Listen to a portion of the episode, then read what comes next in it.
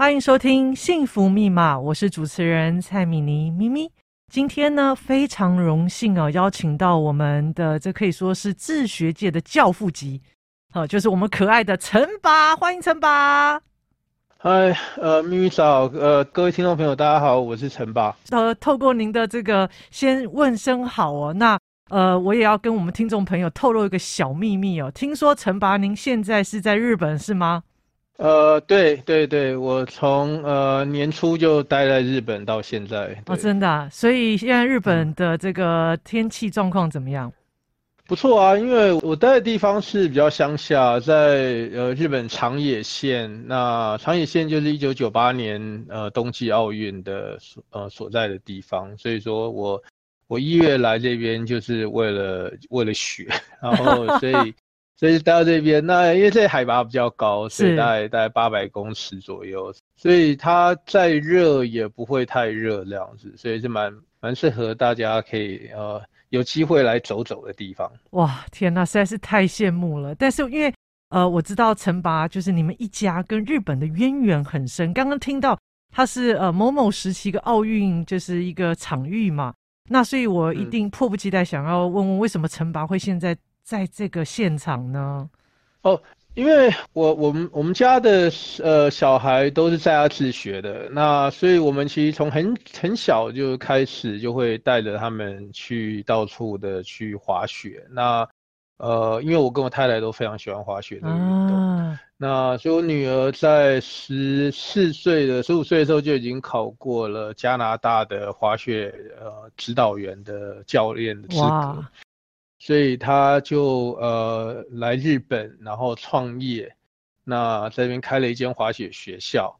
那然后也经营了一段时间，然后后来在三年前，他呃因为就是呃申请到了美国的呃一个音乐剧的表演学校，嗯哼，所以他就去那边读书，那所以就像很多家族一样，就是说呃呃呃就是这个事业就会传承给。呃，上一代而不是下一代，所以，所以我就是 我就是来接我女儿的事业。那那我那我自己过去也曾经滑雪教练，大概在三十年前、三十五年前的时候是滑雪教练。那然后然后当然一直有在滑，可是很久没有教人。那然后呃也是因为有这个机缘，就就又重新开始，就是去考照啊，然后去学习新的这个呃教学方法。那那可是因为过去两年大家都知道，就是碰到了疫情嘛，所以因为我们的我们的呃学员主要来源都是来自于就是台湾，嗯哼，那过去两年其实都都没有人有办法来日本，那所以说，所以我们我我基本上在这边是只是空有一个教练的那个 呃。的的名称而已，其实没有人可以教，因为 都没有客人。不过陈爸，这真的是太酷了！我我我没有听错吧？您您的宝贝在诶在十四岁的时候就创业啦？他他他是考过教练执照，uh huh. 然后他来日本的时候是十七岁的时候，他十七岁开始，oh. 对，十七岁开始他开始创业，然后开始呃，就是慢慢的、慢慢的，然后累积到他在呃在。他大概经营这个学校经营了，其实也差不多快五年了。哇！然后刚好就是在二零一九年，就是遇到疫情之前，呃，他就决定先去呃去美国。是，所以说，所以基本上他等于是呃在疫情的这两年半里面都在美国念书，然后然后就刚好，然后爸爸就来承接这个重要的家业，接这个没有没有客人的滑雪学校这样子，然后。因为学校名字很好玩，学校名叫 No Yuki，No 就是没有嘛，No. No Yuki 是日本的的那个雪的意思，日文雪叫 Yuki。那那当然 No 在日文里面还有另外一个意思，就是是野外的野、uh. 哦。然后所以它原本是一个野雪，就表示说这里的雪非常的多，非常的野。那然后也是遇到说，就是呃没有雪，为什么？因为我们来自于台湾嘛，所以我们是一个没有雪的国家。啊、可是结果结果这一路下来，反而变成是连客人都没有了，所以是 这也是 No Yuki 变成 More More Than K。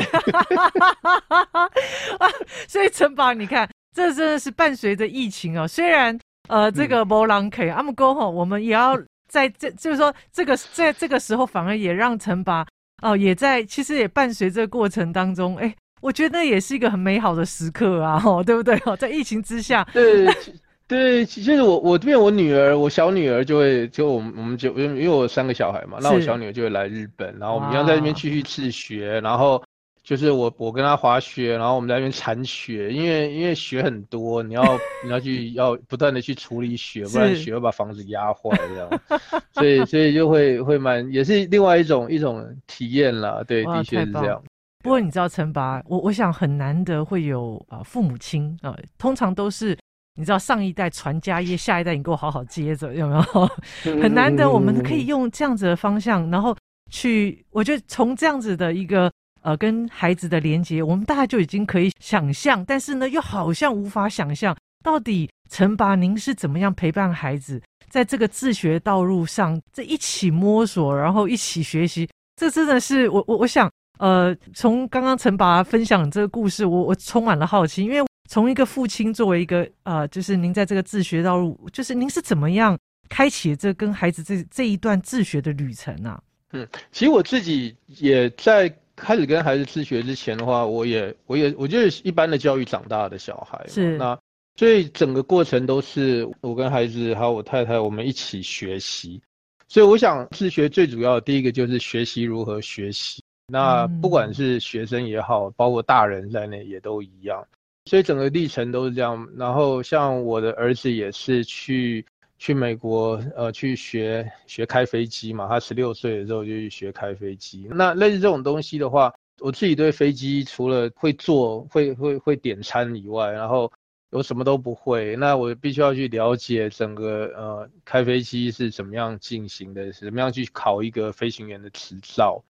哦，那等等这些东西，其实都是很多东西要学的。即使哪怕今天是孩子要学的是学科的科目，可是因为时代的改变，其实很多学习的方法跟内容都变了。嗯，那家长就要不断的学，才能够与时俱进，才能够跟得上。说的太棒了，陈爸！哇，我想呃，各位听众朋友应该和我一样，已经迫不及待，很想要更深入的呃，听听陈拔怎么样在。呃，陪伴孩子的过程当中，一起学习如何学习。那我们在下一个阶段呢，我们就再继续和陈爸爸好好的聊一聊。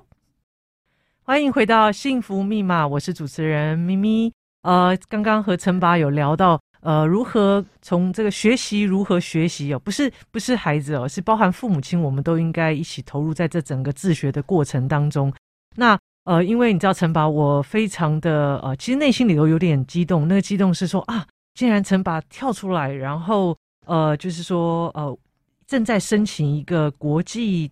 型的一个实验大学，因为我们常知道这种自学团体的孩子从，呃一路从幼儿时期，然后到国小、国中、高中，常常就是那个衔接上面。所以您已经从身为一个父亲，然后呢，成为一个教育改革的推动者，哎，所以我想呃，我很想要再听听陈拔，就是您在这个自学的道路上。呃，到底是什么样的呃因缘，或者是动力，或是您看到什么样的现象，所以您也跳出来，从陪伴孩子成长到你现在也走在教育改革路上，成为一个很重要的推手哈。所以想要呃跟您聊一聊，是什么样力量让你开启了这么大的一个就是前进的动力？那同时当然呃也很想关心目前呃这个实验性大学申请的状况。嗯，对，我们我们在上一段有提到说。呃，作为一个自学的家长，其实要自己要不断的学习嘛。那在前面的，呃，我女儿是从幼稚园大班左右开始，是我大女儿，哦、那那个已经是对，那已经是大概二十年前的事 情了。所以呀，欸、那陈拔你还是这么二十年前，但我感我在你和您对话过程，我都感觉你还是充满了活力耶，一点感觉不到你被容、哦、呃，不是跟着孩子果然一起成长，跟那种二十年后的爸爸谈起孩子那种。心境好像不太一样哦，因为对啊，因为我我必须要自己不断的与时俱进嘛，所以所以我必须要一直吸收新的东西，然后就会比较就不会觉得自己都跟现在的呃年轻人或现在的时代接不上。那前面的嗯，应该讲说前面的大概五五年六年呃，我其实没有太多的困难跟问题，因为。因为基本上就是还是要学什么，然后反正他能学的东西大概就那样子嘛。他年纪小，十岁以前，那可是到了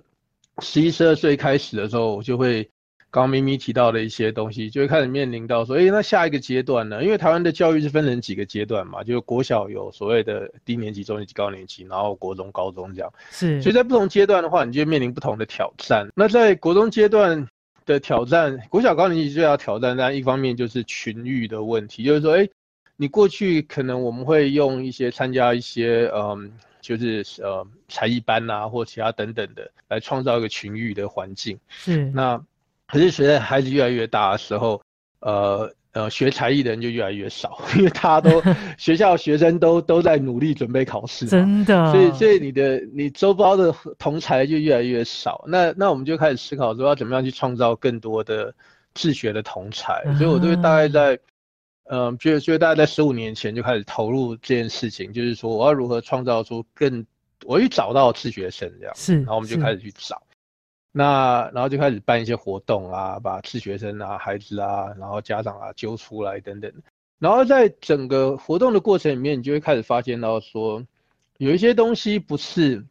我可以或者我们家长可以解决的，有些东西是制度面的问题，是。是那制度面的问题的话，一定得透过就是呃法律修法，或者是说跟政府官员对话，才有办法解决。像以前自学，可能第一个就是说自学只会到国中而已，高中阶段是没有成人自学这种东西的。所以刚刚明明讲到，就是说，诶，学生可能国小毕业到国中以后，他就要面临一个选择，说他是继续自学呢，那可能就面临说他高中得去考，以前叫做。嗯，不是联考，就是说 以前那是联考。我我我那个时代是联考，机测基哦，基测机测，对对，以前叫机测，然后现在叫会考啊，对的这种东西嘛。那然后，然后就会想到说，呃，你是不是要去学校里面准备机测呢？还是说你继续自学？可是高中阶段就会面临说，哎，没有人承认你高中自学这件事情，然后你考大学还要晚两年等等之类的。那那那种东西就得靠制度面解决，所以我觉得大概在十二年就开始，十二年前开始投入这件事情，就是女儿在小学五年级、六年级的时候，就会开始投入就是游说跟修法的工作，是就是说开始去跟呃教育部啊、可以立法院呐、啊，去开始找这些委员们、找这些官员们来对话，说，哎是，为什么我们要让自学可以延伸到高中？它的重要性在哪里？它要怎么做？然后也要就是嗯，组织家长们，然后站出来说，我们有这个需求，然后你政府一定要给我。是，所以就从那边就一路这样子，呃，十几年来一直推推推推到现在，高中生也可以自学，然后高中生自学的经历，政府会承认。是以外，政府还会给呃钱，就是给呃现金给高中自学生学费补助，嗯、让他去学他想学的东西。好，所以这些东西就会是很大的一个进步，是。而且还是有没有面临下一个问题，就是说，那这些高中自学生，高中结束后他们要去哪？那同时我们也跟大学端也有也有谈过很多遍，所以大学也有所谓的特殊选材。特殊选材原本就是说要给一些他在呃高中的学习经历跟一般的高中生不同的，那其实就是自学生嘛。那所以他们拥有不同的学习的经验，所以他们会展现出不同的能力跟方式，然后不是用传统纸笔测验可以考得出来的。好，可是特殊选材还是有另外一个问题，就是说你用很特殊的方式挑了一群很特殊的学生，进到了大学以后就变得很不特殊。为什么？因为大学里面在在学的东西都是就是还是一样嘛，老师在前面讲课，他们在前面听睡觉干嘛的，然后交报告，那。诸如此类的，所以所以大学不特殊到什么状况？在过去两年遇到疫情，然后大家要停课，或者是说要改线上远距，对，那这个全世界在过去两年其实都很普遍的在做，从二零二零、二零二一，甚至二零二二的一半都在做。那可是只有台湾，因为台湾很幸运，就是我们很晚才开始有比较多的一个一个确诊人数。那。呃，可是我们却变成完全错过了这一段，所以大学大学现况就是大学没有办法很很有效的在在不管是在学习或者是在教学或很多面向上面赶得上这个二十一世纪的的第二第二个十第三个十年这样子，所以所以我们我们接下来思考一个东西，就是说，那到底在这样的一个环境之下，我们需要什么样的一个大学？我们需要，呃，不只是让自学生，还要让更多像有大概有每年大概有十分之一的大一的学生会休学。是。那当然，这些休学的学生里面，有些后来最后还是回去复学了，还是完成了。那我们也知道说，台湾大学延毕，然后就是延长毕业的这个情形是非常的普遍。嗯，哦，那那然后呃，基本上大家就把学士当硕士念，然后硕士当博士念嘛，那博士当终身学习念这样，所以所以就就就是变成呃。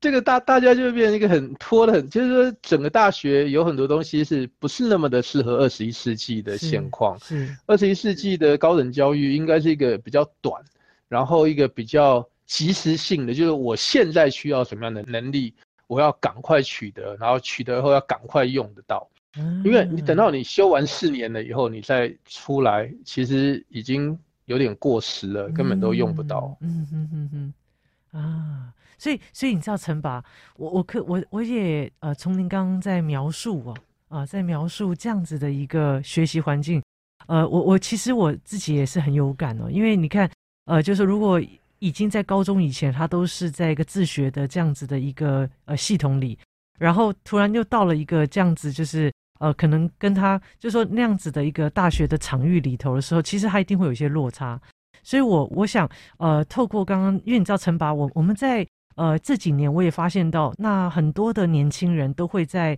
网络上去分享，呃，他们在自学过程当中的呃一些学习历程。那我也看到有非常多的高中生，甚至后来他们上大学之后，呃，我也发现到，当他们进入就是申请的大学路径上，甚至是呃，就是说他们上了大学，后来他又决定停下，因为发现到不实用，于是又重新再思考。我我发现到这可能跟我们呃过去世代呃对于就是说学习的那个，我们常觉得我就是一路要到底，我很少会有一种就是我在过程里头我可不可以停下来，或许去思考我为什么读书，或者是去思考呃我是不是或许可以先进入职场，然后清楚也许我想要再学习些什么，我再回到一个学习场域里头来，就像刚刚陈拔在分享的，我发现到确实。呃，当我呃开始对自学这个议题很有兴趣，然后我上网去看到很多的，不管是高中生，或者是因呃因自学而后来成为大学生的很多的年轻人在分享的过程。他们也启发了我，让我发现到说，诶，过去我对于学习的这些观念好像也需要翻转了。所以，呃，接下来听众朋友，我想，呃，我们在下一个阶段呢，会继续再跟陈拔一起探讨，一起一起思索，在这条自学的道路上，呃，我们如何真正的以学习者为中心，然后真正的把所学用在真实的生活当中，然后来解决真实生活里头我们所面临的所有的事情哦。那我想下个阶段我们再来好好和陈爸爸聊一聊。欢迎收听由法鼓山人文社会基金会与教育电台共同制播的节目《幸福密码》，我是主持人蔡米妮咪咪。今天呢，啊，非常荣幸的邀请到我们自学界的教父哦，我们可爱的陈爸。嗨，各位听众朋友，大家好，我是陈爸。陈爸，你看我们陈爸就这么可爱哈、哦。呃，陈法，我们刚刚在上一个阶段，您有谈到关于呃，就是说为什么要挺身而出，就是说要开始筹划这样子一个实验性的大学哦，那让这些在自学路上的这些呃高中生，在他能够再到一个自学的大学这样场域里头来好好的学习。那我不晓得现在目前的进度怎么样？是我们呃透过就是我我参加的另外一个协会叫做台湾全球连结发展协会，uh. 那它是一个呃对，它是一个人与人之间的连接，不过、uh. 然后然后是发展正向的，没有，它是我们这个很有趣的一个协会，就是它里面的成员就是我我用简单的两个东西来形容，就是说呃它是一一群在台湾的外国人跟在外国的台湾人，或者是说一群对台湾有兴趣的人，uh. 不管是外国或台湾人。Uh. 在一起连接在一起。那我们想要做的事情呢，就是说我们想要办一个实验大学，然后让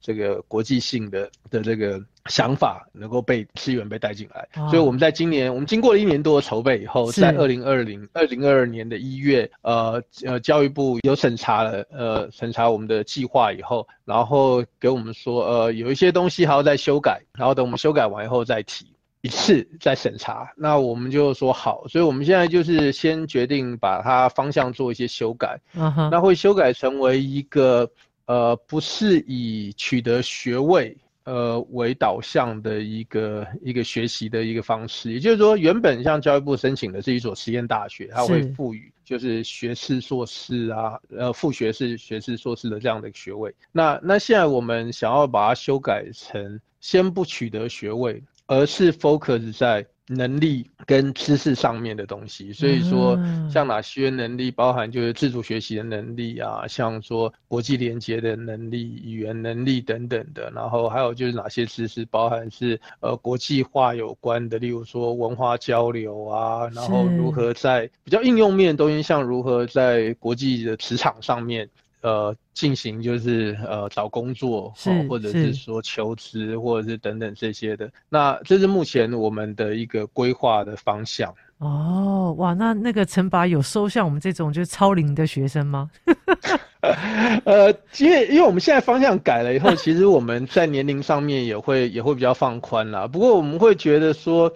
最主要第一个就是说有没有要面向国际，就是说面向国际这件事情，呃，不只是说哎要出国呃念书或出国找工作，或者是说呃，但这些都很重要。像例如说很多国家都有开放。打工度假签证给三十岁以下的的年轻人，哈，然后呃，所以说你在打工度假之前呢，很多人去就是去澳洲啊，然后去农场，然后存了第一桶金。可是如果说你有语言能力，或者说你在之前有一些技术能力，然后你知道怎么样在国外找工作的话，那同样的打工度假它没有限制，你也可以去做。嗯，可能跟人接触比较多的工作，例如说服务业，哦，或甚至于说更专业性比较高的工作，像我们在日本，日本又开放打工度假，那你也可以来。呃，例如说，如果你你会滑雪，然后你会讲中文，那你知道怎么样？呃，在日本的滑雪学校里面跟人家应对进退的话，那你就很热门，你也可以，你就不一定只只能去。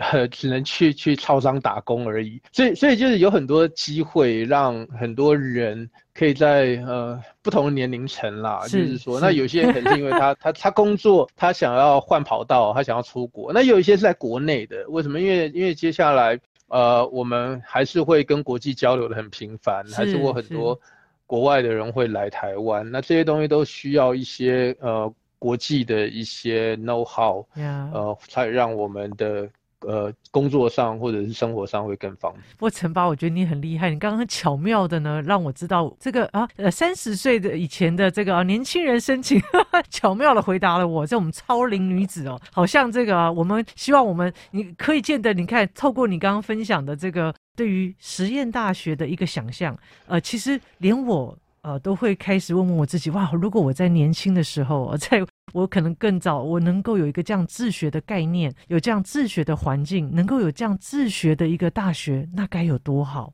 哦！我觉得我真的很想要问问陈拔，在你心中，因为你看你陪伴孩子这么多年来，你对于一个这个大学在，在虽然现在从实验大学要转换成一个呃比较是在呃一些呃面向就是迎向呃国际，然后比较是在一个更实用的一个学习的一个场域哦，那。你心中一定有一个对于他的想象，再浪漫我都想听。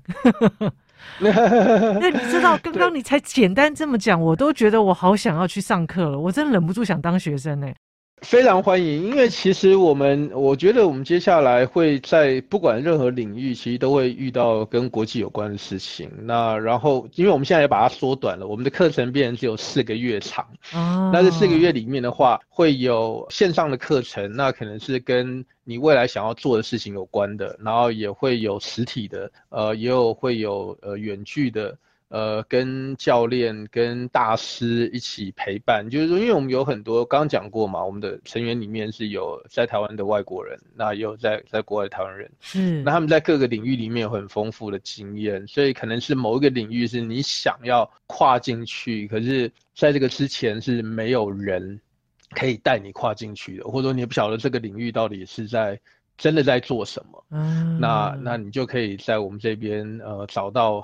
有这样专长的人可以告诉你，可以跟你分享，可以可以指点你，然后呃，可以帮助你跨到另外一个新的领域，只要是跟国际有关。是是，哇，所以我可以感受到，就是说，呃，刚刚陈宝有谈到，就是你有你有没有准备好像要面向国际，不是只是好像到国外呃去做一些简单的交流、生活上的呃学习，而是真正我们的内心里头应该，因为我们一直在谈呃，不管是呃全球化或者整体，我们有很多人类共同的有永续的议题。那事实上，我们迎向国际的同时，事实上也是展开我们的视野。虽然我们台湾是一个岛屿，但是我们愿意有拥有勇气。航向大海，我们可以通往好多的地方哦，所以我，我可以从陈拔刚刚谈到迎向国际，我觉得我都隐约的感受到，让我们可以培养更多呃，我们台湾的孩子能够有更具有一些国际的视野。嗯，这是我在呃刚刚透过您的这个呃在谈的过程当中，呃，我想这个部分是确实是我想在台湾的教育环境里头很需要的一环。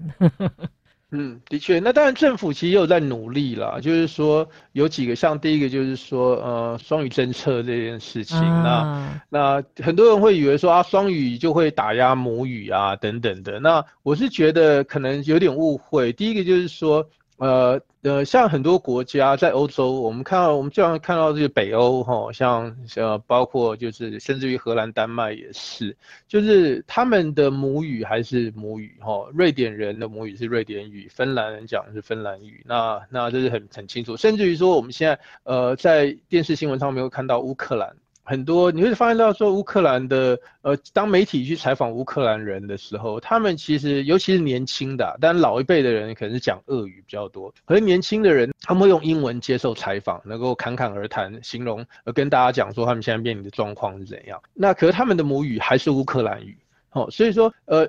多学一个语言，多多认识一些国际的一些事情的发生，能够用。英语来表达我们国内发生的事情，其实是对于台湾、对于我们自己、对我们这个国家、对我们这这块土地上面，呃，是更有效的，能够让更多人知道，也是一个更积极是，呃，去去爱这块土地，去去宣扬这块土地上的一些价值，一个很重要的一个一个部分。所以，所以，所以双语国家是变成说，在所有的学习的。项目里面，尤其是非考科的，像像可能艺术啊、体育啊，或者是说一些实作的、手作的课程里面，那很自然的把语言带进来，那就会让大家可以在生活上面能够使用这个东西，因为能够是在生活上使用的话，你才能够很有效的让。不管是外国人在台湾生活，或者是有一天你要出出国去，或者是你在台湾里面呃被媒体采访到，那你你能够用英语回答，那这个其实对于我们国家的呃的一个存在是一个蛮重要的一个技能。是是哇，我们一路从陈拔呃，身为一位父亲，如何陪伴孩子在这条自学道路上也一起成长，然后从一个父亲的角色成为一个教育改革者的角色，然后。进而再推进呃这个创办这样子的一个实验性的大学，那进而带着我们的孩子能够有机会一起迎向国际。那我想在下一个阶段，我们再来好好的继续来跟陈爸爸呃聊一聊。呃，那在接下来呃陈拔在这个教育改革的道路上呢，还有没有什么样的呃下一个阶段的一些不同的规划？以及呃，在这个过程当中，还有什么可以和我们一起呃，大家一起来共同哦努力的地方？那我们下一个阶段继续来和陈拔聊一聊。欢迎回到幸福密码，我是主持人咪咪啊，陈拔哇，我已经我真的是你知道，全身的那个细胞都要活起来了。我想我不只可以这个来当学生哈，我我想我可以成为你的义工哈。好，我们一起来努力。谢谢。那我相信，真的，一起努力，一起努力。那因为我相信，在这样子的一个呃，就是说改革路上啊，其实一定很辛苦。那我很想要请教一下陈拔，在这一路在呃这个自学陪伴孩子过程，一直到您自己进入到呃一个教育改革的一个推动过程当中，您觉得呃最大的呃困难，或是说对于您来讲，呃是最难突破的是什么？呃，对我自己来说的话，其实我就是要随时要意识到一件事情，就是说，呃，天下有太多的事情我还不知道，甚至于我不知道，我不知道，我不知道的东西。说的真好，这这对这个当然就是有点啊，刚刚听众因为因为我们是广播嘛，所以我没办法写给你看。如果放在简报上，你就知道我在讲什么。所谓不知道不知道的不知道，就是说。不知道有有几种，有一种是你知道你不知道，好，例如说你你去 Google 要问一个问题，那个你一定要知道你不知道什么东西你才能够问嘛，不然它一个空白的东西，你你连打字进去都不知道要问什么，你怎么问？好，然后还有一种不知道是你不知道你不知道的，那那这个就是你 Google 也问不到。啊对，那像什么样情形？就是说。有意思，就是，例如说，很多人不知道可以自学这件事情，嗯，所以他去 Google 的时候，他也不知道关键字要怎么下，是，所以他不知道说，哎、欸，自学生是有文凭的。所以他他不知道要怎么问这些问题，那所以我们在自学路上最常碰到的，其实也是我也是很多家长学生的一个最大的挑战，就是说他不知道他不知道的东西是什么，所以根本不知道怎么问。嗯，那那这个是一个很大的一个问题，就是说呃他连问都不知道怎么问，然后所以他就自然就不知道有这个选项，是，然后也就就会害怕，然后就不敢尝试，因为他连。他连这个选项存在都不晓得，那那很多时候我自己也会这样，所以我必须要随时提醒自己，就是说，呃，在我面对一个我不知道的事情的时候，我可能要去想说，呃，我不知道的不知道会是哪些东西，甚至于挑战我自己已已经知道的是知道是，然后因为它有可能是我不知道的东西，是是，哇，所以身为一个自学的爸爸，其实不止自学，还很很深的自觉。这是非常重要的，你你要随时提醒自己，就是不能太过于优异，就是说觉得说啊，啊这我都会了，我已经自学二十五年了，大家叫我教父，所以我应该 什么都会懂这样子。所以没有没有不可能的，因为你随时有新的东西会出来，然后而且现在的年轻一代的他们怎么看待这件事情也不太一样，嗯，然后包包括说整个大的环境的改变、技术的改变、科技的改变、线上学习呃等等这些东西的一个新的突破，其实过去呃两三年。呃的整个因为疫情的关系，让我们整个在学习上面其实有很大很大的一个一个突破跟改变。嗯，包括我们自己，像我们早期在要取得教科书，都是要去跟学校买，或者是说，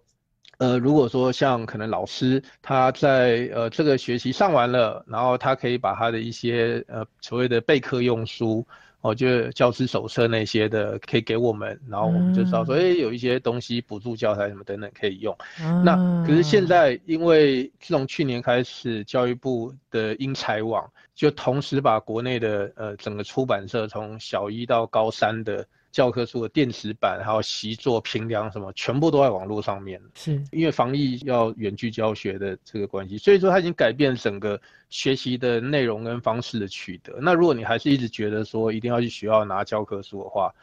我到现在就看到很多自学家长 在等教科书这件事情，我就觉得很匪夷所思，就是说连连学校学生都不去学校了，那你还在 你还要去学校拿教科书干嘛？对，类似这种东西就会一直要挑战自己，要知道说自己其实还有很多东西可能不晓得，时代已经变了啊。所以，所以对于陈爸来讲，就在教育改革的过程当中，最重要就是我我们作为师长们，呃，就是说其实是要不断的很有自觉，而且要与时并进，而且要呃，就是不断的放下可能呃过去你的认为，应该每个当下都是要重新重新学习。那这个，如果当我们停下这样的学习，或者停下与时俱进，它就会成为在教育改革路上一个其实蛮大的一个嗯前进的动力了，对不对？对，的确完全正确。因为 我们现在看到很多我们在教育上面的一些呃，我们想要突破的点，不管是自学或学校，呃，都是面临最大的挑战是呃一部分是来自于家长跟老师对于过去的一个习惯，然后被卡住了。所以说，像学生还好，我觉得学生。对于接受的程度其实是蛮高的，对于改变的接受程度是蛮高，这是个好事，因为毕竟他们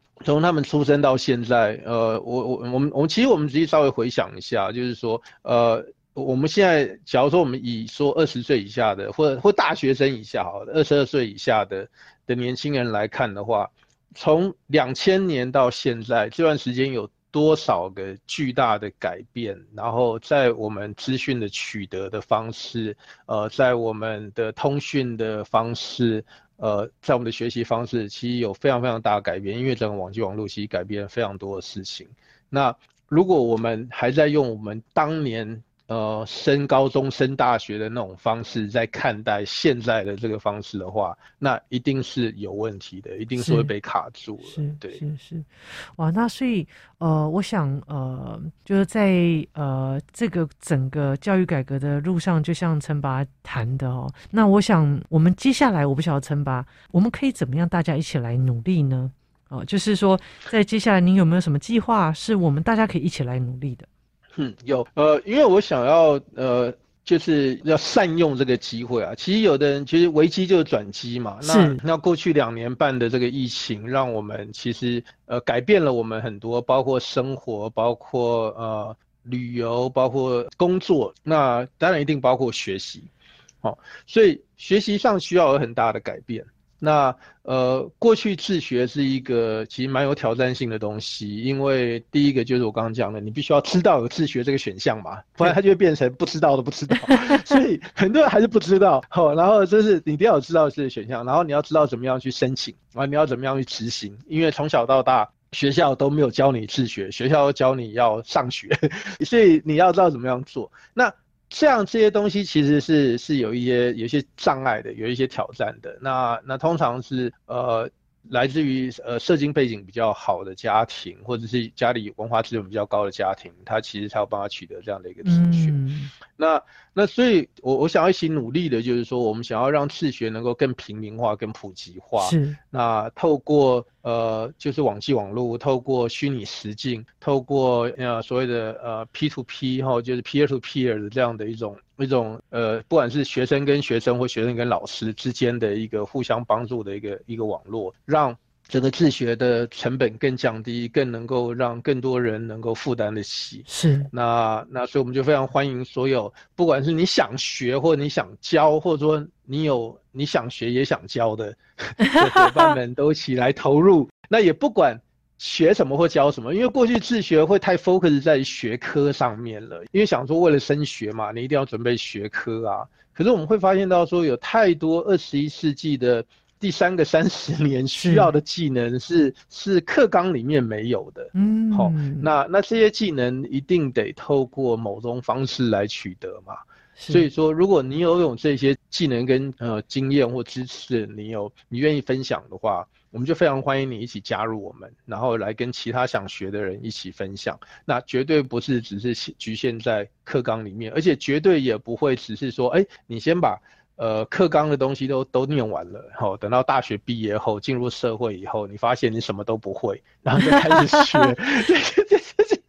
这这，你你工作上需要的东西，你什么都不会，这已经我觉得这是一个很奇怪的一个现象，所以我们不要浪费时间，我们从国中开始就可以让大家来学生活上、未来工作上或现在工作上任何需要的东西。哇，陈拔，我想。你知道我真的是意犹未尽诶，我我一定要，不过我要先报名，好不好？我是既想学呢，也可以分享哦，因为我们学习的东西，我们就要有所贡献嘛，哈。那我想呢，呃，今天我们的节目已经到尾声，我实在很不想停下来。哇塞，跟陈拔聊天聊到，你知道我都要整个要跳起来，因为我想在教育的道路上，因为我们自己也在成长过程当中学习，其实，呃，我们也知道，在我们过去那个时代背景的学习，其实真的。呃，很压抑，然后呃很难理解。那个时候就真的叫不知道，就完全不知道。就是说，原来学习可能还有很多可能，然后可能他就常常觉得很挫败，而且呃，光是要找回一片片找回自己那种学习的动力跟为何要学习，然后再找到如何好好的在这个过程当中真正有机会认识自己，那真的是后来花了很大的力气，很漫长的道路哦。所以如果能够有机会